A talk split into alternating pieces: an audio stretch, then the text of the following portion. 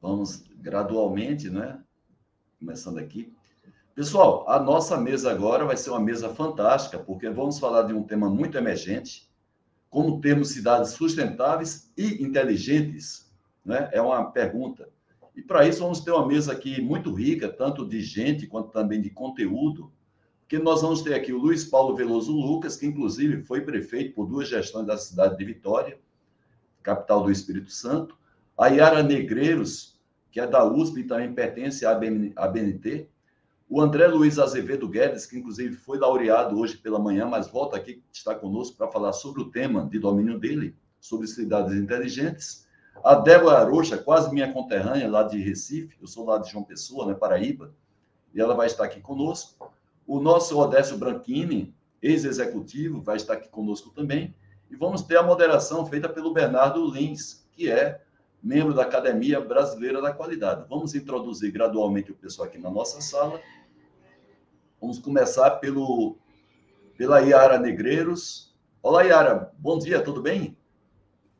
Bom dia, obrigada pelo convite. É um prazer estar aqui com todos vocês. Muito bem, vamos chamar aqui a Débora Aruxa. Eu acho que vocês estão falando da mesma região, né, Débora? Bom dia. Bom dia, tudo bem? Estou em Brasília hoje. Ah, hoje está em Brasília. Vamos Sim. chamar aqui o nosso amigo Luiz Paulo Veloso, um dos protagonistas do Movimento da Qualidade na década de 60. Só está um pouco escuro o seu rosto, Luiz eu Paulo. Vou, eu vou tentar melhorar aqui tá, na sequência. Enquanto, enquanto Obrigado, você melhora, a gente tá... Opa! Enquanto você é... melhora, a gente está chamando o restante do pessoal aqui para a sala, Luiz Paulo. Vamos chamar aqui o André Guedes. Olá, André, tudo bem mais uma vez, né, André? Bom dia, mais uma vez, Haroldo, Yara, Opa. Débora, Luiz, toda a mesa aí. Vamos convidar também o Branquini, que tem uma contribuição imensa para o mundo da qualidade, principalmente na BNT. Tudo bem, Branquini? Como vai você? Tudo bem? Tudo bem, é um prazer muito grande estar participando dessa mesa tão importante. Prazer é nosso, Branquinho. E vamos chamar aqui o nosso mediador, Bernardo Lins. Tudo bem, Bernardo? Ah, bom dia, como, como estão todos vocês? Bom dia, Haroldo. Bom dia a todos os que nos assistem. Ah, essa vai ser uma mesa extremamente interessante. Como você disse, é um tema desafiador. Muito bem, Bernardo. O Luiz Paulo está, deve estar falando lá de Vitória, não é? Não sei se é Vitória propriamente que ele está hoje, não é, Luiz Paulo? Está aí tentando Vitória. Posição, né? Estamos, é uma posição. Melhorou um pouco aí, né? A luz? Melhorou bem, Luiz Paulo. Prazer em tê-lo Ficou melhor, ficou melhor. Prazer em revê-lo, viu, Luiz Paulo? Bernardo, a condução, da me... condução da mesa, Bernardo, está a, a seu comando a partir de agora, por favor. Ah, muito obrigado. É um tema realmente desafiador as cidades sustentáveis e inteligentes vão demandar investimentos aí estimados em da ordem de trilhões de dólares no Brasil e também tem grandes desafios de gestão, né? E é um tema que está na ordem do dia porque na semana passada nós tivemos o leilão do 5G, né? Telecomunicações é um dos grandes uh, desafios de infraestrutura das cidades inteligentes mas a própria entidade patronal do setor de telecomunicações reconhece que só sete capitais do Brasil têm condições hoje de uh, receber o 5G uh, ah, de, de, forma eficaz. Então, uh, é um tema que vai trazer traz muito interesse à nossa audiência, e eu quero começar já, nós estamos dentro do horário, precisamos respeitar aí nossa, nosso timing. eu vou de imediato passar uh, para o Luiz Paulo para suas considerações iniciais. Uh, espero que você possa nos enriquecer com sua ampla experiência como prefeito de uma grande capital. A palavra é sua, é, Luiz Paulo. É, deixa eu só ligar aqui um, a bateria.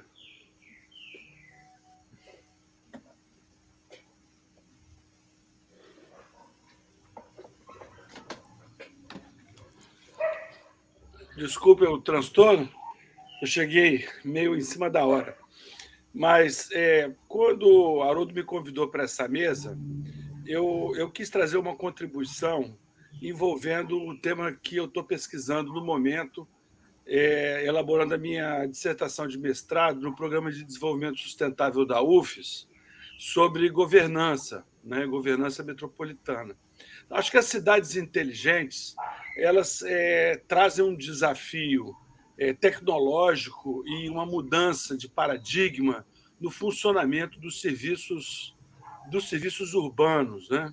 É, então tem todo um debate é, sobre a questão tecnológica e as mudanças, é, e, e, mas o meu foco, é, o meu foco é a governança, é, é, o software do processo decisório que vai rodar nesses, nesses cabos de, de dados, nesses, nesses algoritmos é, e no funcionamento do dia a dia das cidades, que são um organismo vivo.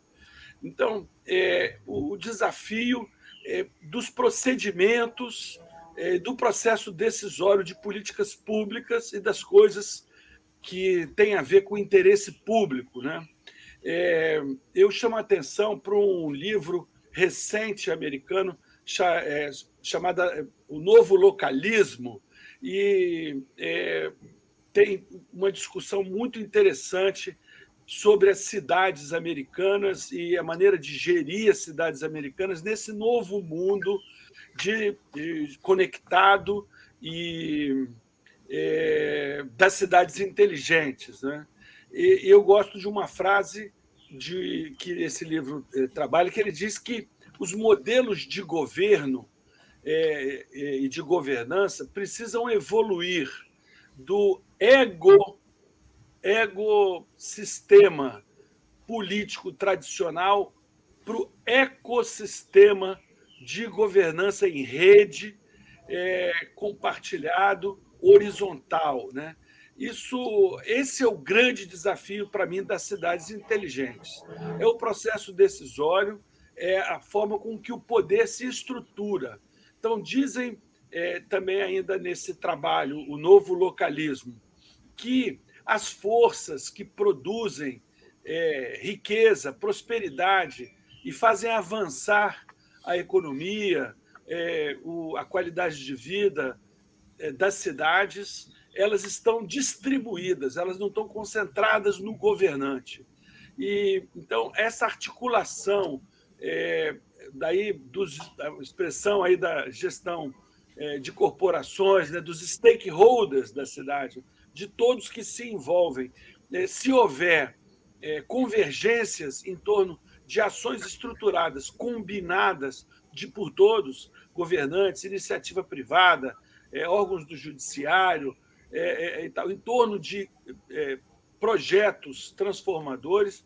Então, é isso que vai diferenciar as localidades que vão para frente, que vão progredir, que vão conquistar índices de prosperidade e felicidade superiores daqueles que vão ficar patinando, estagnados em conflitos corporativos de é, vinculados também ao paradigma anterior é, das cidades inteligentes. Então, eu acho que o desafio da governança é, é a coisa que mais me, me, me instiga, né? E, e isso tem, eu acho que traz também oportunidades principalmente para as comunidades carentes, para as favelas, é, que eu acho que poderão usufruir de, um, de uma nova inclusão. Né?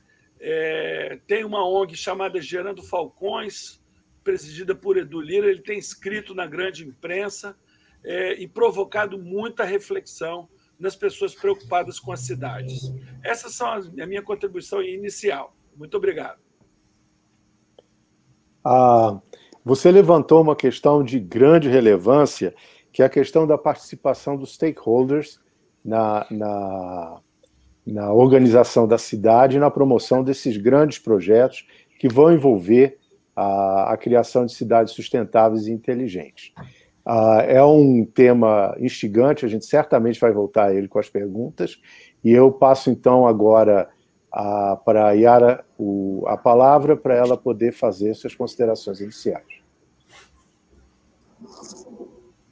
Bom dia a todos, agradeço a BQ pelo convite, pela oportunidade, cumprimento os companheiros de mesa, queria partilhar um pouco do que a gente vem fazendo na comissão ABNTC 268, da qual eu sou secretária, e que existe né, por conta do espelhamento com uma comissão, um comitê da ISO, que existe desde 2013, que trata exatamente de cidades e comunidades sustentáveis.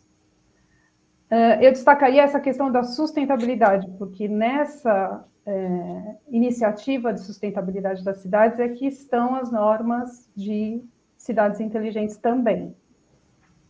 Eu gosto de destacar também essa questão do espelhamento. Então, a BNT aqui no Brasil faz esse espelhamento nas duas direções, que é trazer o vanguardismo da discussão internacional dessas normas aqui para o país e também levar as especificidades do país, daqui do Brasil e das nossos municípios, que também são tão diversos, é, e das nossas questões específicas de governança, como o Luiz Paulo falou, para o contexto internacional. Então, a gente também vem participando dos grupos de trabalho desse comitê da ISO e ativamente o Brasil é participante desde 2017.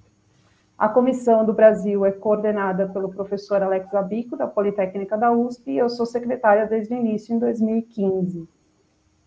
E tanto o comitê da ISO quanto a comissão brasileira são os primeiros grupos que vêm discutindo esse importante e desafiador tema de normalização de cidades.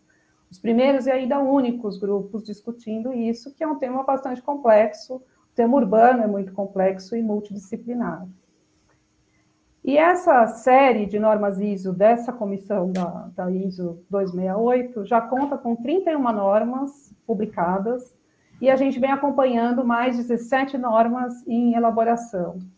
Essas normas todas estão fundamentadas numa norma de gestão de final 1, que é a 37.101, e a norma de indicadores de cidades inteligentes é uma delas, uma das normas de indicadores, que são três normas de indicadores, uma delas nesse contexto e nesse arcabouço maior de normalização de cidades. Então, é uma série já robusta e que a gente vem espelhando aqui no Brasil e discutindo aqui no Brasil.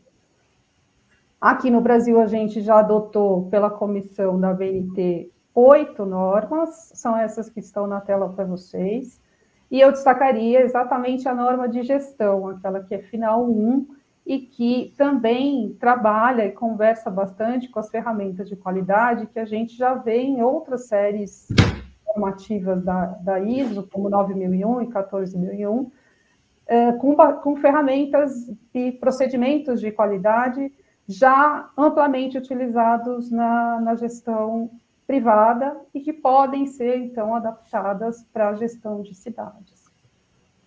Eu queria só finalizar falando qual é a definição de cidade inteligente, que está exatamente na norma que eu comentei, 37122, que é de indicadores para cidades inteligentes, mostrando, né, destacando como é que é tão dinâmico e como é tão abrangente essa definição da cidade inteligente, que fala de sustentabilidade, né, liga bastante com a questão de sustentabilidade, fala do engajamento da sociedade, como o Luiz Paulo acabou de colocar, né, a necessidade de envolver todas as partes interessadas e stakeholders, liderança colaborativa, usando tecnologias modernas para melhorar a qualidade de vida e o bem-estar do cidadão. Esse é, esse é o grande foco.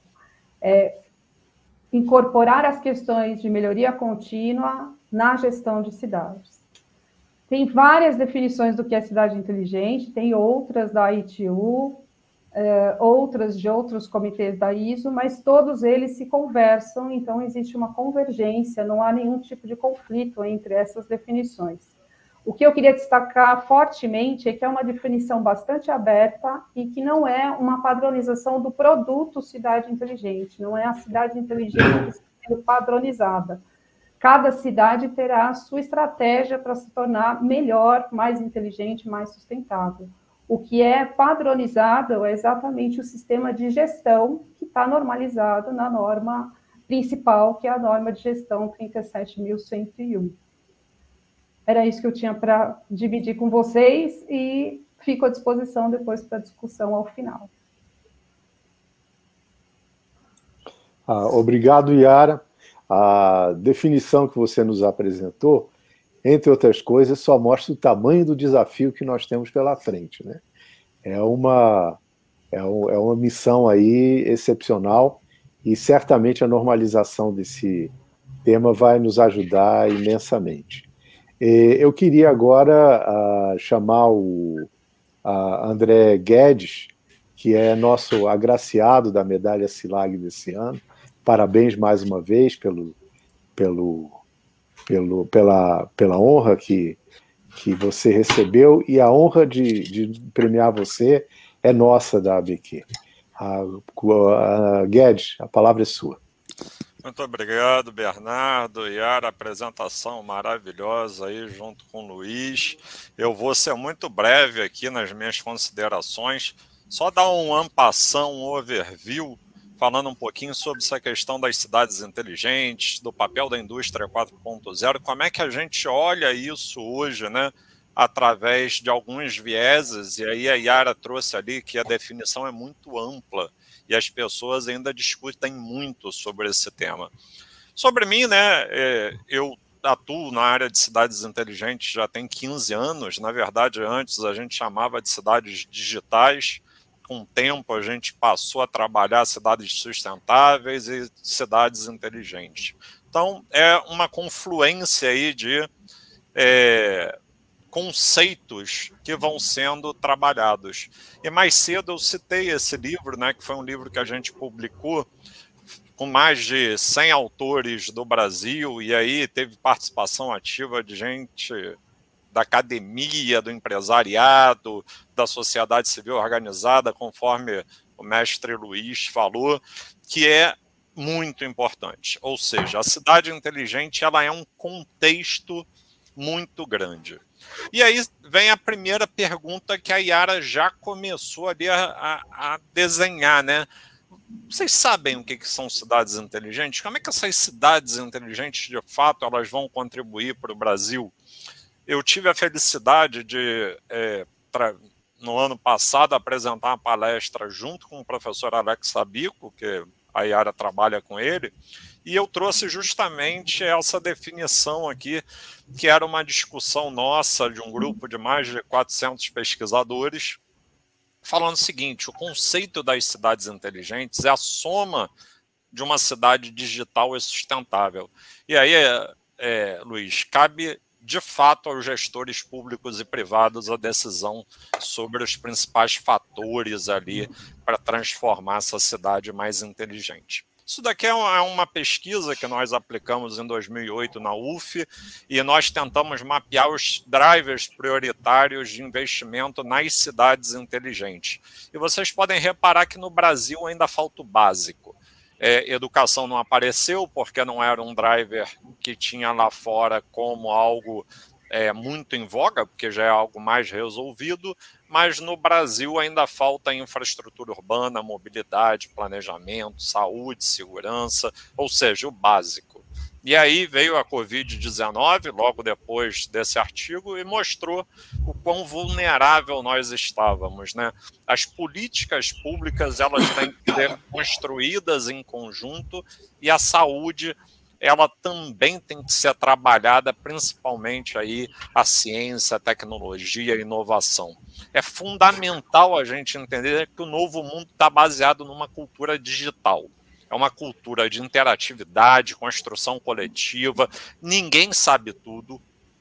Não existe isso. Nós estamos aqui contribuindo para tentar melhorar essa construção e o processo é sempre em prol da nossa qualidade de vida, olhando as, a qualidade, as normas, a governança, a sustentabilidade, que é tão importante. Eu não consegui achar o autor é, dessa imagem, então eu trouxe sem a autoria. Mas eu achei muito importante falar que a economia mudou. Se a gente fala que as pessoas mudaram, a economia mudou. Hoje a gente vive uma vida de economia digital. O Pix veio para ficar, Tá aí, qualquer um hoje pede um Pix, pede uma transferência. A, as habilidades, elas não são mais só técnicas, elas são técnicas, mas também são emocionais. E vocês já colocaram muito bem como é que as cidades vão trabalhar 5G, cloud computing, IoT, inteligência artificial, como é que a gente vai trabalhar toda essa parte de e-commerce que mudou completamente a logística das cidades e a segurança, né? Nossa, cibernética. Como é que a gente olha esses modelos e combina isso com as normas de sustentabilidade? Então, a cidade hoje é um grande desafio. É um sistema vivo, é um ecossistema vivo que precisa ser trabalhado. E não dá para desconectar o conceito de cidades inteligentes da Agenda 2030 da ONU, que é aí o nosso ponto basilar ali entre os ODS 8 a 11, principalmente o 11, mas entre o 8 a 11 é onde a gente mais atua, onde a gente mais pesquisa dentro da UF da Uniswan. Então, assim, fica meus agradecimentos. Na segunda-feira a gente vai ter um novo painel aí com o Haroldo para aprofundar um pouco mais o tema e os meus contatos. Muito obrigado, gente. Mais uma vez, gratidão por vocês me acolherem. Nós é que temos orgulho de ter você entre, entre nós aí. E uh, foi muito interessante aí tua colocação, especialmente no final, é, essa essa ideia de que a gente vai ter que casar várias visões, né?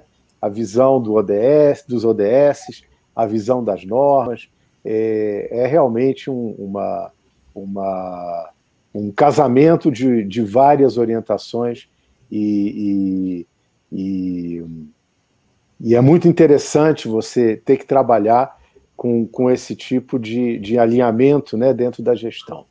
Uh, eu vou passar agora a palavra para a Débora para as suas considerações iniciais, e nós estamos evoluindo muito bem aí no tema. Bernardo, primeiro eu quero dizer que é uma grande satisfação estar aqui com vocês, e segundo, é, falar um pouco para vocês da experiência que nós tivemos durante quase dois anos à frente da Secretaria Especial de Assuntos Federativos, lá na Presidência da República foi um grande desafio, porque quando a gente fala de cidades inteligentes, a gente precisa se lembrar que a gente está falando tanto no município como São Paulo, onde você tem toda uma infraestrutura tecnológica, onde IoT é uma realidade, onde você tem realidades, por exemplo, de banda larga em quase todos os prédios, e você tem também a realidade de municípios do interior do interior do Brasil, na região norte, onde você tem muitas vezes até uma internet só de escada, certo? Que, que não chega.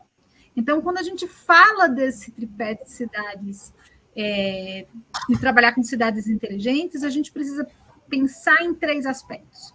Outra coisa, a gente está num contexto de uma sair dentro de um, de um processo de reclusão, de, de, de lockdown, de quase um ano e pouco nos municípios. Então, a gente precisa pensar como vai movimentar essa economia, como a gente vai trabalhar tudo isso para gerar alavancagem de desenvolvimento e renda, certo? Porque a dependência apenas das transferências federais, ela não é suficiente para abarcar a demanda crescente de serviços por parte do cidadão.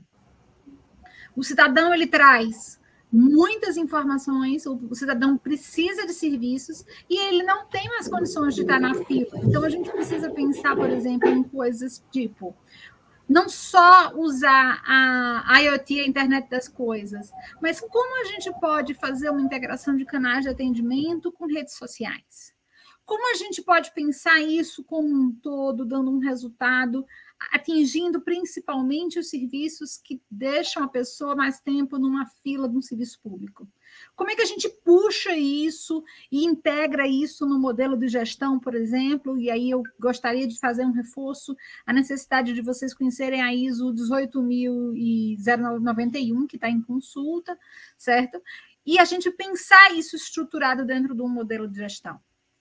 Por exemplo, na, no painel anterior, na mesa 8, elas estavam colocando aspectos relacionados à saúde do trabalhador, o mundo do trabalho, certo? Então, essa mesa 8, ela trouxe aspectos relativos à própria saúde. E a gente vive um problema dentro da estrutura de saúde hoje, dos sistemas integrados. A gente não tem todos esses sistemas unificados. Tenho, a gente tem uma saúde tripartite, onde a gente tem uma realidade onde os sistemas não se comunicam. Então, como integrar e como comunicar? Outra coisa, como engajar o pai e a família dentro da escola, certo? Trazendo esse aluno de volta. Esse aluno que ficou um ano e meio em casa, numa atividade, ou quase dois anos, numa atividade de trabalho remoto, tendo a mãe como, ou alguém como sendo professor das atividades virtuais, e ele agora precisa retornar para a escola, a família se reinserir dentro desse contexto, mobilizando todos esses stakeholders dentro dessa comunidade e trabalhando isso num modelo de governança colaborativa.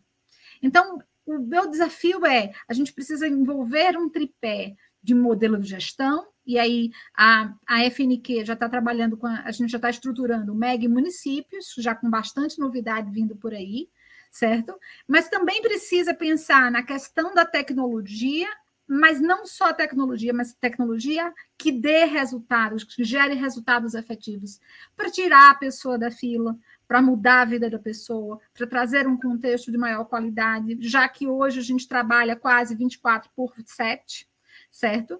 Então, como a gente traz isso, melhorando a qualidade de vida como um todo, melhorando a condição de integração? Eu venho trazer essas provocações para a gente pensar um pouco, porque quando a gente sempre fala disso, de cidades inteligentes, a gente pensa em Vitória, a gente pensa em outras capitais, certo? Mas como a gente faz isso numa cidade do interior de Minas, por exemplo?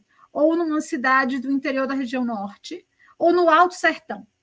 Eu acho que a gente precisa também fazer um olhar nesse sentido, de acordo com todas essas necessidades, certo? E porque o modelo desenhado para um município não é exatamente um modelo desenhado por um outro padrão de município, são comunidades diferentes, com talentos diferentes, com realidades diferentes. Acho que o Sebrae pode ajudar muito nisso, na questão empreendedora. A gente precisa fomentar a cultura empreendedora mesmo no contexto digital, porque o mercado de trabalho mudou, e a gente precisa gerar emprego e renda para que o município tenha renda própria. Não dependa única e exclusivamente das transferências federais. Então, a gente precisa pensar esse ecossistema como um todo econômico, e eu gostei muito da fala do André, certo? Quando ele trouxe essas, essas análises todas do mundo econômico, é como a gente vai trabalhar isso a partir de agora, construindo algo ao mesmo tempo, certo? Integrando todas essas partes com a questão da ISO, certo? Com a questão, por exemplo, de toda uma integração ao modelo de gestão, como no caso do MEG Municípios, que está saindo do forno, certo? E como é que a gente vai trabalhar tudo isso com o uso de tecnologia ostensiva? Porque não dá para pensar em atender a demanda da sociedade sem pensar em tecnologia de forma ostensiva. Essa é a minha provocação inicial. Eu vim mais botar questionamentos do que falar inicialmente, mas exatamente para que a gente comece a refletir um pouco o nosso trabalho como um todo, certo? E o nosso trabalho enquanto gestores. Eu que atuei 20 anos na administração pública, como gestora pública municipal, estadual e federal, a gente vê muitas realidades diferentes. São realidades completamente diferentes de um ministério para outro, são realidades muito diferentes de um estado, de um município para outro, e são realidades muito diferentes que os prefeitos estão enfrentando. Inclusive, na época que nós estávamos na presidência, nós criamos um GRIA do Prefeito Mais Brasil para ajudar a nortear esse trabalho como um todo. É fundamental pensar nisso. Como a gente vai fazer para trabalhar esse contexto como um todo, com governança, com estrutura? Eu acho que a fala também é muito importante nesse contexto como um todo. Muito obrigada. Ah, obrigado, Débora. Foram excelentes considerações. Eu gostei muito dessa sua visão, desse tripé de modelo de gestão, de tecnologia, tecnologia eficaz e envolvimento e considerações a respeito de como está evoluindo o mercado, principalmente nesse pós-pandemia que nós estamos vivendo. Belíssima apresentação e uh, eu passo finalmente para as considerações iniciais, ao Odécio Branchini. Branchini, a palavra é sua. Deste evento, e parece que uh, uh, os planetas se alinharam de tal maneira que nesta mesa as coisas vieram caminhando no sentido onde eu terei muito prazer em, em tentar concluir e dar um pouco, criar alguma, uh, algum caminho, principalmente para os pequenos e médios municípios.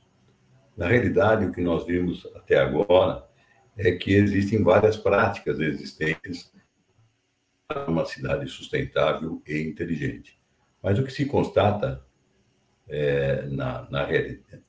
O Haroldo, esse, eu, eu peço para apresentar os slides, por favor. O que se constata na realidade é que a maioria dos municípios, é, a adoção dessas práticas, ela é inviável, impossível e quase sempre inexistente. Haroldo, eu pediria que você aguardasse eu pedir os, os slides. São muitas as justificativas e talvez a falta de, de recursos seja uma e importante. No entanto, como já foi dito agora recentemente, a questão de governança é um ponto crucial. Falhas no planejamento e na capacidade gerencial são realmente causas que importam nisso. A gente pode constatar que até em algumas cidades de porte médio, algumas dessas práticas chegam a ser adotadas, mas elas não se sustentam, exatamente por falha de governança e falta de uma visão sistêmica. Se nós formos olhar para as medições dos processos dessas cidades, nós observamos que existem vários indicadores, alguns até de ordem legal, os tribunais de contas dos estados determinam e requerem e avaliam indicadores para o desempenho dessas organizações, dessas cidades. Existem também outros uh, indicadores recomendados pela, pelas organizações não governamentais, bem como aqueles que são apresentados, por exemplo, na ISO 37120, como foi comentado agora há pouco. Ocorre que, na maioria dos casos, a consequência é que esses dados que vão compor os indicadores são coletados de uma maneira aleatória. Não há um sistema que identifique, que agrupe os processos e que colete os indicadores reais para que se determine indicadores confiáveis sobre os quais se podem tomar decisões em prol da melhoria.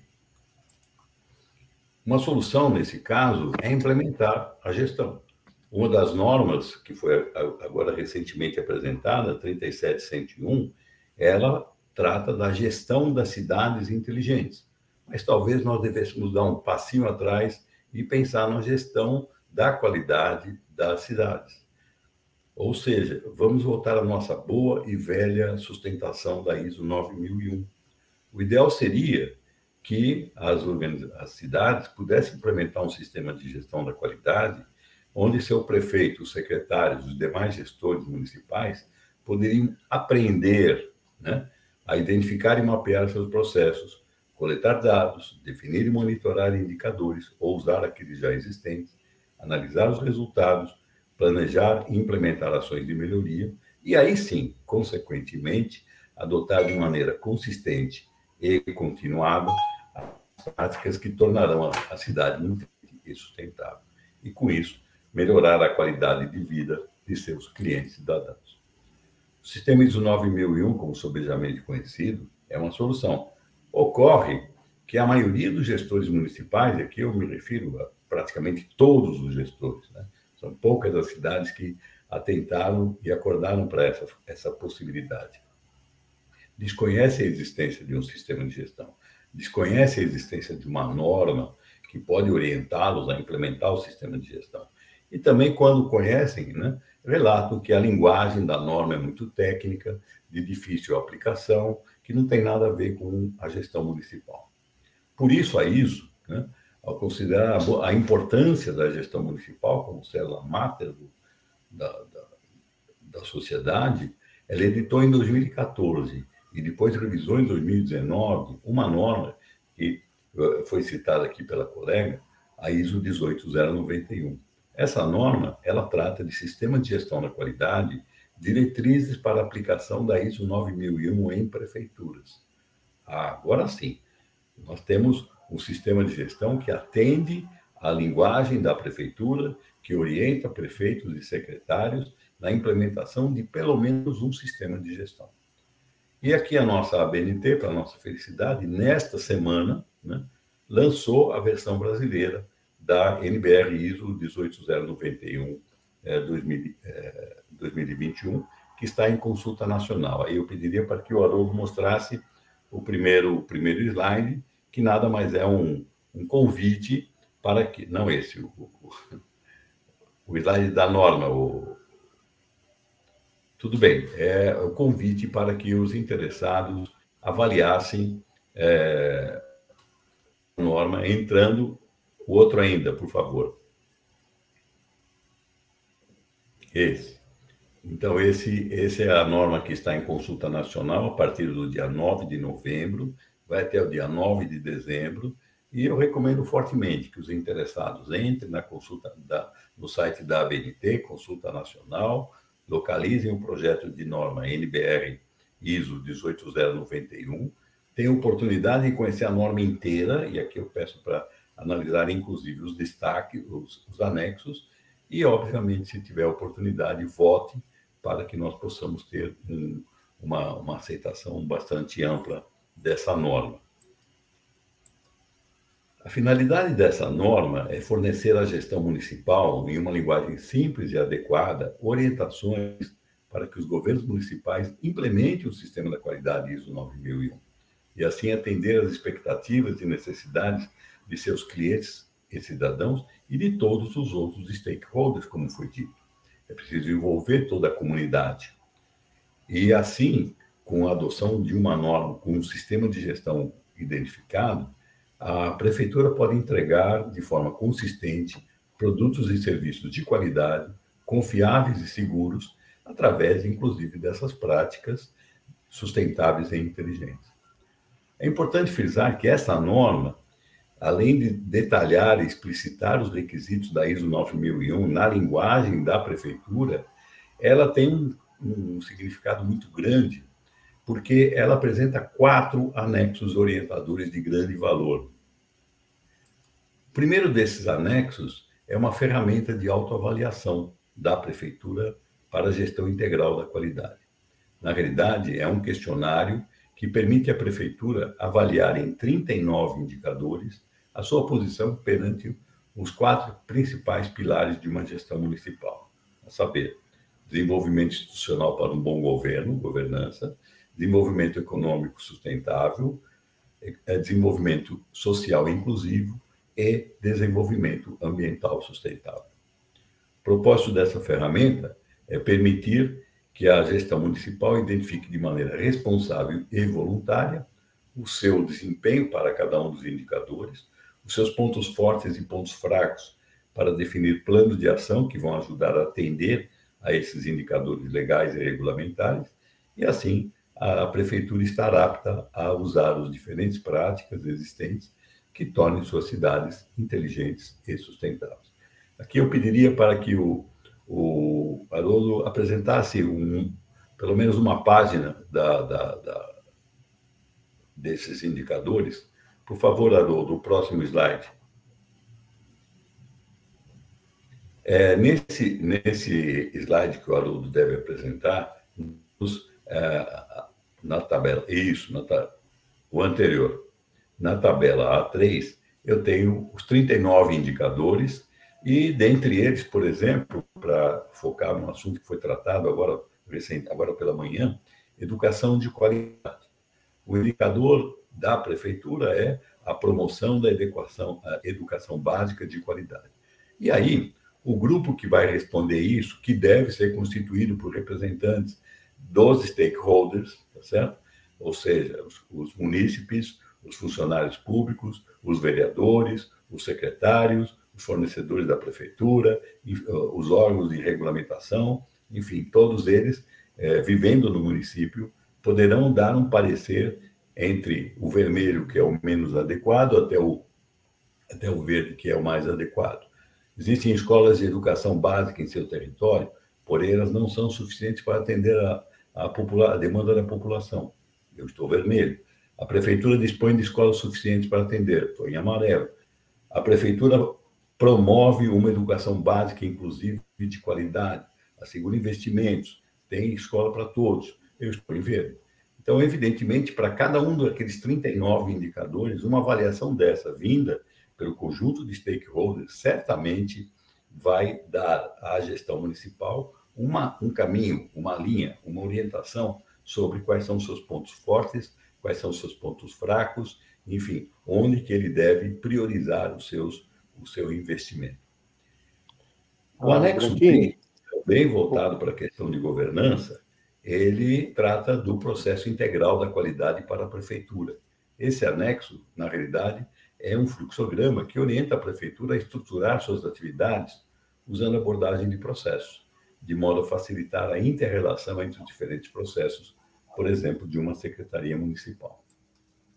O anexo C, muito interessante, e vem ao encontro do que foi dito agora recentemente, Observatório Cidadão Integral. Orienta a criação de observatórios ao considerar que em governos democráticos, os cidadãos precisam se considerar capazes de participar das decisões públicas e se sentirem representados em suas eh, instituições. Isso significa incentivar a comunidade a buscar, a medir, a acompanhar os, os, os resultados eh, dos trabalhos executados pelo, pelo executivo municipal e, obviamente, dar sugestões, cobrar resultados e buscar melhorias. E, ah, finalmente, mas não menos importante, é a correlação com os 17 Objetivos de Desenvolvimento Sustentável, que é um link muito grande com o que acabou de ser dito pelo colega. E esse, essa correlação, aí sim, Haroldo, por favor, o último slide. É, essa correlação em si agora os com os 17, está aí, os 17 Objetivos de Desenvolvimento Sustentável. Talvez seja uma das poucas normas ISO que traga com tanta clareza né, a, a importância de explicitar ações no sentido de buscar o atingimento desses, desses objetivos de desenvolvimento sustentável tão, tão em voga e tão necessários agora. Com isso, o gestor municipal pode identificar, através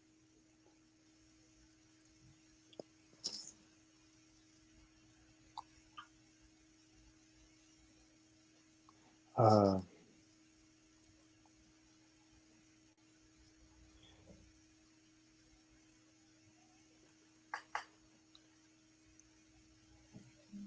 ah, Branchini, ah, eu acho que nós ah, perdemos o sinal. É...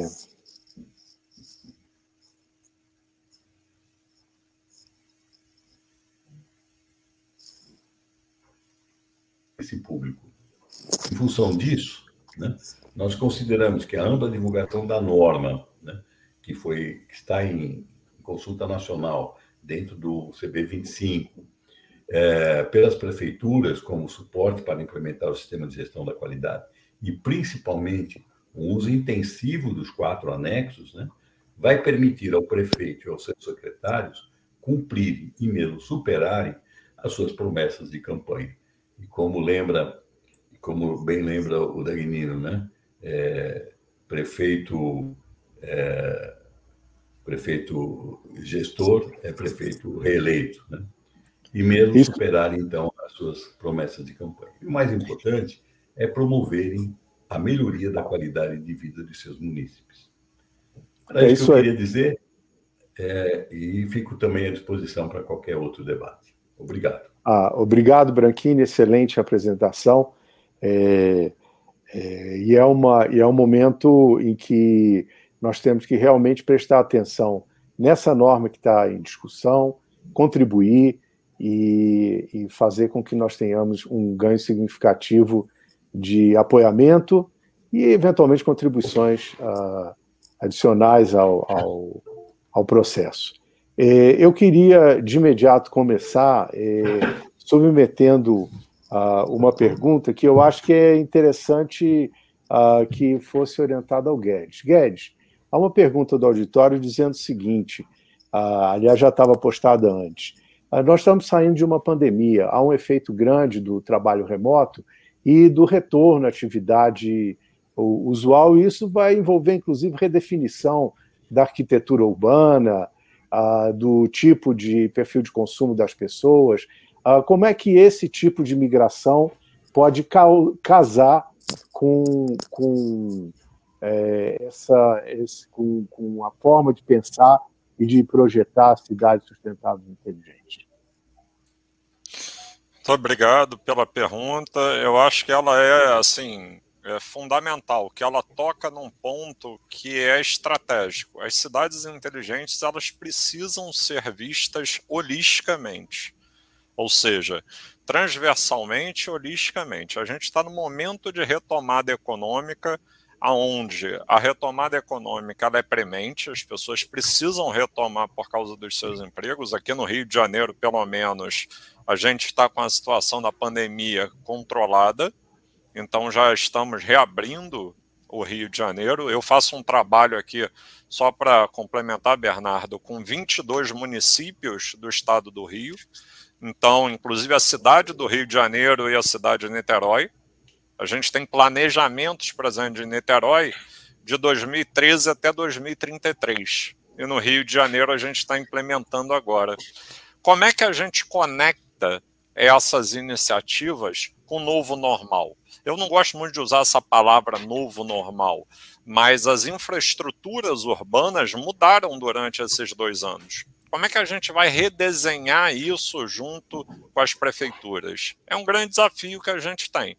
E eu acho que essa visão holística, contributiva, usando sim a Agenda 2030, é muito importante a gente é, territorializar os indicadores da Agenda 2030, mas olhar também essas normas, principalmente a 37122, é, a 18 mil, a 9 mil, agora a nova norma é NBR 18091. Então, assim, a gente tem um conjunto, um arcabouço muito grande para confluir. E toda vez que a gente tem um arcabouço muito grande, gera muita discussão, muito debate e às vezes muita falta de consenso. Vide a construção da Carta Brasileira de Cidades Inteligentes, que levou aí quase dois anos na sua confecção, mais de 180 participantes é, para consensuar uma carta aqui no Brasil. Então, acho que essas seriam as minhas dicas e contribuições iniciais.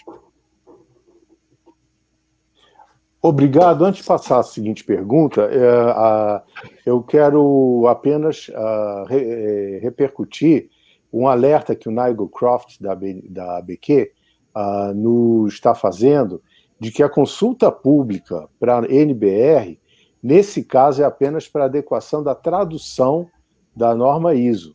Então, ela não é uma consulta que envolva aspectos de conteúdo da norma em si. Né? Uh, dito isso, uh, houve uma, uma contribuição anterior que eu gostaria de ouvir o Luiz Paulo, eu acho que está bem alinhado com a tua a, avaliação, é, dizendo o seguinte: que cidades inteligentes, em certa medida, é um movimento cultural. Ele, é, eu acredito que não só ele envolve uma, uma forma de pensar coletiva, mas também uma forma de você envolver as pessoas. Ah, como é que você avalia isso? Ah, que tipo de, de oportunidade você identificou, tanto como prefeito como estudioso do tema? É, eu gosto da ideia de, de que se trata de um, de um movimento cultural, né? Até porque eu, eu acho que o meu conceito de cultura abrange, inclusive, é, a questão da política, né? A política. É, eu sou meio um anfíbio, né? Porque eu, eu, eu, às vezes sou visto mais como político do que como técnico, mas eu sou as duas coisas. E eu também não acredito que essas coisas possam caminhar de forma de forma apartada, né? É, esse movimento cultural da Smart City também, eu acho que é, é uma evolução ou um, uma outra dimensão do movimento da qualidade, né? Nos, nos, nos anos 90 eu tinha uma participação aí no Programa Brasileiro de Qualidade e Produtividade, né? O, a difusão desses conceitos foi uma, um movimento cultural e um movimento também articulado com o processo de abertura comercial né? e o novo ambiente competitivo é, que os anos 90 é, trouxeram. Né? E, e, eu acho que a, na, eu, eu, entendo que o, esse movimento cultural deve ser no sentido de construir capital cívico. O capital cívico é, um, é O economista André Lara Rezende gosta muito de usar essa expressão, que é a capacidade dos vários stakeholders e das várias partes é, combinarem e, e consensarem o que fazer, né? mas não em processos burocráticos nem jurídico formais. Né? O, o, o governar tem que ser, é, acho que a grande contribuição do movimento cultural das Smart Cities é permitir que o governar seja muito mais horizontal do que ele jamais foi e territorializado, como falou o André né, é, é, em territórios diferentes. Né? Nós precisamos de governar cada uma das favelas do Rio de Janeiro, de São Paulo, de Vitória, tem potencialidades, tem ativos que não estão virando prosperidade e tem passivos que não estão sendo é, enfrentados por políticas públicas. Né? E a energia, a energia no sentido holístico aí também, que o André mencionou, está é, tá dispersa. A força dos indivíduos, das empresas, ela ela ela está dispersa e muitas vezes né, perdidas em conflitos por um poder, é, pelo poder, disputas pelo dinheiro público, disputas por controle é, monopolista de espaços de poder, né, articulação entre os, entre órgãos, os órgãos públicos competem loucamente entre si é, por poder, as instâncias federativas, o judiciário com os legislativos né, e, e, tal. Então, é, é, essa realidade, isso é, então, mexer nisso é um movimento cultural, sem dúvida nenhuma. E essa é a grande contribuição que a tecnologia está trazendo. Eu mencionei na minha fala a ONG Gerando Falcões, é, eles, ele, o, o, artigo do Edu Lira, na semana passada, falava de um software que eles estão fazendo para é, ser difundido nas favelas, para promover negócios, para promover atividade econômica a partir de dentro. Ele fala sempre que é preciso dar, é, compreender a riqueza que existe, é, potencial nesses territórios é, apartados. Não vai ser, não serão os governos que chegarão é, nesses, nesses locais e vão incluí-los na sociedade formal e acabar com a desigualdade e com a segregação é, que é econômica, que é social, que é racial, mas que é territorial no, no caso, no caso também do Brasil, né? Então, modelos de governança nas cidades que permitam essa inclusão. E não é para fazer lista de desejos, listas de pedidos de Papai Noel. Ah, eu quero que o governo faça isso para mim, eu quero que o prefeito faça isso para mim, que o vereador traga isso para mim e tal, e resolva o meu problema. É realmente colocar. Eu, eu gosto muito de trabalhar, mais do que com a matriz SWOT, eu gosto de trabalhar com o conceito de ativos e passivos territoriais. Então, eu acho que esse conceito ajuda muito a, a combinar ações, a identificar quais são os, os ativos. É, é, inacreditável como nós desperdiçamos é, os ativos territoriais. Né? Se a gente pensar que as, os condados norte-americanos é, extraem 80% do seu budget de receitas oriundas de impostos territoriais e rendas é, territoriais. Né? Eles, os grandes empreendedores é, é, nas, nas, cidades americanas são as prefeituras e os condados. Aqui está precisando de um, de, um, de, de um novo bairro, aqui está precisando de um novo shopping. Então, eles vão lá e empreendem e ganham, e ganham lucros, royalties desses empreendimentos, que são a parte substancial dos seus orçamentos, não são transferências. Né? As cidades são centros geradores de riqueza, uhum. riqueza monetária, né? É, riqueza, mas também prosperidade, não só riqueza monetária, né? e nem só riqueza tributária. Tem, a gente tem que mudar esse, o conceito que a gente usa no IBGE do PIB municipal. É um indicador péssimo de, de, de, de riqueza, porque ele é valor adicionado fiscal.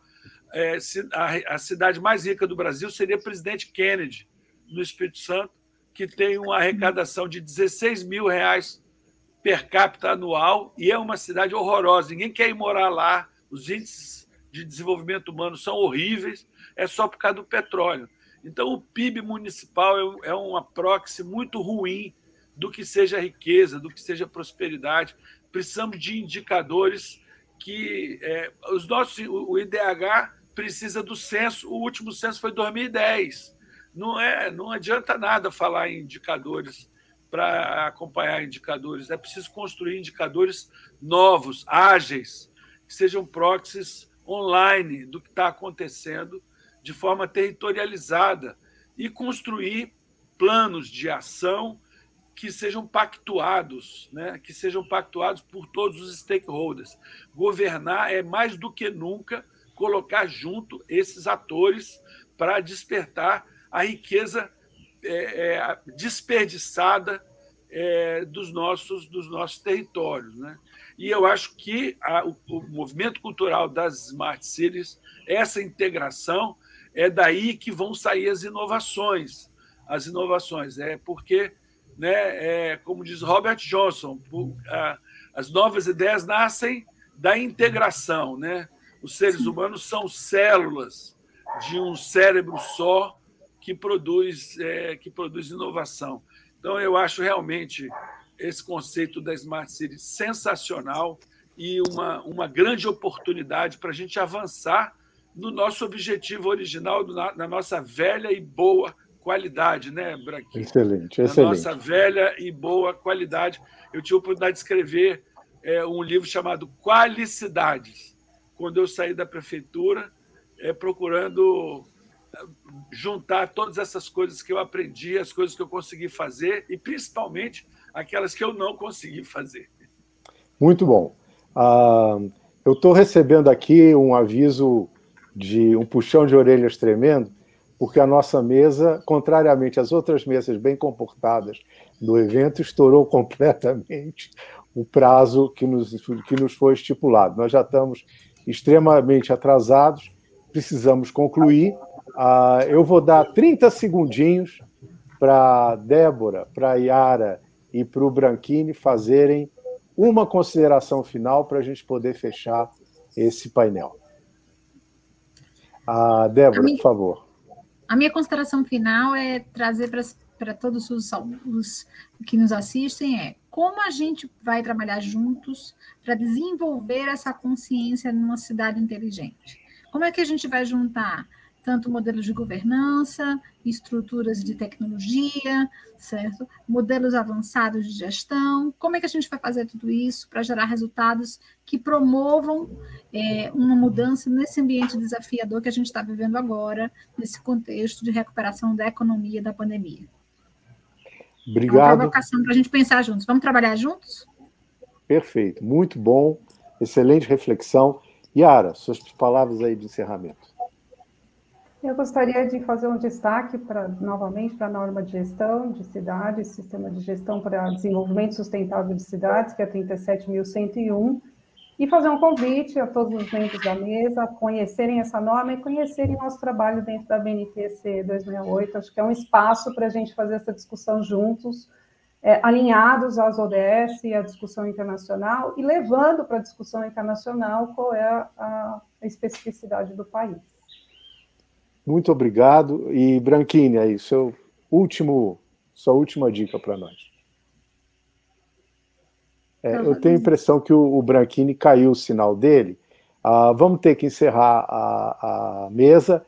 Eu peço desculpas aos nossos participantes, deixamos aí de responder algumas considerações e agradeço muito a, a todos os palestrantes.